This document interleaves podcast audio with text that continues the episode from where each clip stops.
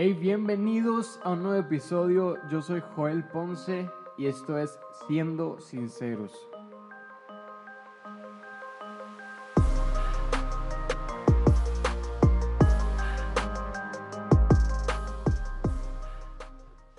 Estoy feliz de poder grabar el cuarto episodio.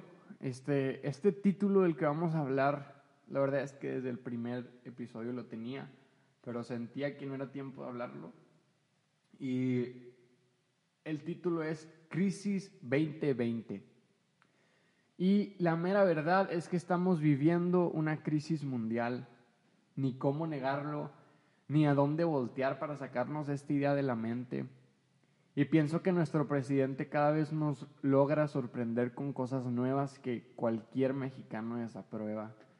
Pero la verdad es que te aseguro que esta no ha sido tu peor crisis que has pasado momentos que han sido mucho peores y que al final de cuentas en algún punto tiene que terminar. Ocupas volver a una nueva normalidad, pase lo que pase. Y en este tiempo que está pasando, pues que cambie lo que tenga que cambiar y si las cosas se ponen feas, pienso que hay que empezar de cero y nos levantamos porque así es la vida, con muchas altas y demasiadas bajas. Así que si en estos momentos tú que estás escuchando no le estás pasando tan bien, relájate porque nadie te va a dar clases de cómo sobrellevar una crisis o una pandemia. Y sinceramente en mis redes sociales últimamente veo a demasiada gente diciendo que si no sales de esta cuarentena con cinco libros leídos estás desperdiciando tu tiempo o si no sales de esta cuarentena con un negocio estás perdiendo mucho, o sea, no puedo ni con un negocio en mi vida normal y luego te están diciendo que, que salgas de esta pandemia con un negocio. O sea, no te estoy diciendo que no, hay gente que sí, pero lo que quiero llegar es que nadie te ha enseñado a sobrellevar los momentos difíciles. Tómatelos con calma porque tarde que temprano van a terminar y algún día estarás donde quieres estar. Ahora, te quiero hablar de la siguiente palabra y es la resiliencia. La resiliencia es una capacidad de sobreponerse a los momentos críticos y adaptarse luego de experimentar alguna situación inusual e inesperada. Y qué mejor palabra para el tiempo que estamos viviendo. literalmente algo inusual, algo que hace años no pasaba, algo que nadie se esperaba. Y te invito a que en estos tiempos que son difíciles, sea resiliente y no bajes la cabeza. Supera estos momentos, aprende a superarlos, aprende a sobrellevarlos de la mejor manera. No esperes a que alguien te diga cómo hacerlo, sino tú descubre cómo. Cada quien tiene sus maneras. Ahora, te quiero hablar de lo siguiente, la familia dentro de tu resiliencia. Yo creo que bueno, al menos conmigo en mi vida, las situaciones que van pasando, que he pasado, he aprendido que mi familia me saca de mis peores momentos. Y que a ti también tu familia te va a sacar de tus peores momentos.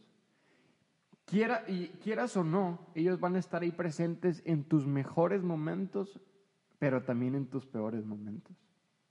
Y me acuerdo mucho de un tiempo que pasamos como familia donde mi papá perdió el trabajo lo despidieron de un día para otro.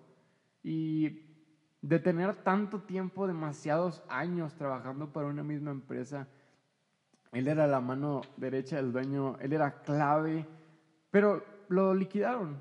Y fue una noticia que a toda mi familia nos llega de sorpresa, nos acude. O sea, nunca te esperas de la nada llegar a tu casa y que te tengan la noticia de que tu papá lo despidieron después de tener casi una vida sintiéndote seguro porque tu papá tiene empleo, porque bla, bla, bla, y de cierta manera te sientes seguro de eso. Y fue algo que como familia no lo tomamos mal. Obviamente al principio es un shock y es un qué vamos a hacer, pero pasaban los días y papá siempre nos ha enseñado que dependemos de Dios y no de un empleo. Como familia, nuestra dependencia está puesta en Dios y no en algo terrenal. Entonces pasaban los días, los meses, Y no te voy a decir que todos los días eran felices y nos la pasábamos bien, sino también hubo días malos, pero lo único que nos levantaba realmente el ánimo era poder pasar un tiempo juntos como familia y ser resilientes. Aprender a sobrellevar la situación que nos llegó de sorpresa, algo que nunca habíamos vivido. Y la gente que siempre va a estar son esas personas que tienen tus apellidos. Ahora, te preguntas que cómo te puedo decir que fuimos felices, pues muchos de esos días donde mi papá no encontraba un trabajo, primero que nada entendí mi concepto de felicidad. Porque creo que a veces vivimos bajo los conceptos o estrictas normas que la sociedad define para llegar a tener la felicidad. Carros, viajes, amistades, lujos, pero primero que nada yo pienso que para ser feliz tienes que definir tu propio concepto de felicidad. Y creo que para mí y mi familia definimos la felicidad con el simple hecho de poder estar unidos, de poder sentarnos a la mesa a platicar un rato, a tener una comida juntos, simplemente a saber que estamos pasando por esto juntos y no solos. Ahora, ¿quién define tu concepto de felicidad? Tú lo defines. Tú defines tu propio concepto de felicidad. Y este puede cambiar a cada minuto, porque tal vez un día llega algo que nunca habías tenido y ahora te sientes más feliz que nunca, pero asegúrate de ponerlo a tu alcance, tu definición de felicidad.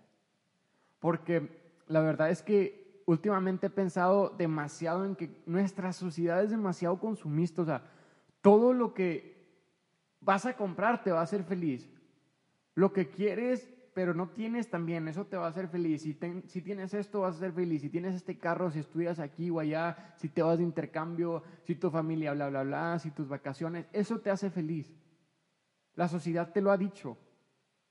Pero tú debes de decidir ser feliz con lo que tienes ahorita, punto y se acabó. No esperes ser feliz con algo que no tienes o con algo que no sabes si vas a tener. No te estoy diciendo que no tengas sueños ni metas, obviamente lucha por lo que quieres y ve por eso, pero por lo pronto que tu concepto y definición de felicidad esté humildemente plantado en lo que tienes. Ahora, una vida minimalista. Minimalista lo hemos visto demasiado en, en que es como las cosas que son solo blancas o tienen pequeñas líneas o cosas por el estilo, algo que no llama mucho la atención. Y necesitamos urgentemente dejar nuestro estilo de vida por uno minimalista.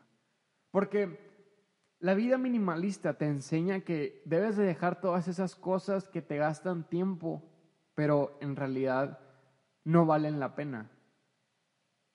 Y es la mejor decisión que puedes hacer. Y no te confundas, no, no quiero que pienses que te estoy diciendo que, que te vistas todos los días de blanco o negro, porque hay gente que lo hace y se respeta, sino te estoy diciendo que prefieras cantidad, que no prefieras cantidad en vez de calidad. No pierdas tu tiempo buscando tener algo que te va a dar felicidad momentánea. No gastes tu tiempo en esas relaciones que no van a durar más que pocos días. Cuida lo poco que tienes. No tengas muchas cosas de sobra, sino ten pocas, pero esas pocas que valgan la pena. Y por último, quiero que se te guarden estas tres cosas. Número uno, que esta no ha sido tu por crisis. Número dos, ser resiliente. Número tres, cambia tu estilo de vida por uno minimalista para que seas realmente feliz. Y siendo sinceros, muchas veces yo no he sido feliz bajo mi propio concepto de felicidad. Más bien he tratado de ser feliz cumpliendo con las métricas estrictas de la sociedad, pero hoy me propongo a ser más minimalista en la vida y buscar lo que realmente me hace feliz y dejar a un lado lo que está de sobra, lo que va de más. quédate con estas tres cosas y gracias por haber escuchado el episodio número 4. Dale follow si estás en Spotify o en Apple Podcast y nos vemos el próximo episodio.